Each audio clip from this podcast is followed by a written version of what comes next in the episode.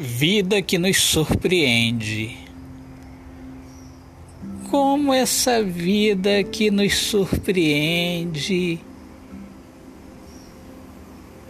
Eu que era lágrima me transformo num rio cristalino e de repente a minha alma passa a acreditar no amor e me livro da brutalidade da indecisão e passo a conhecer a felicidade do coração.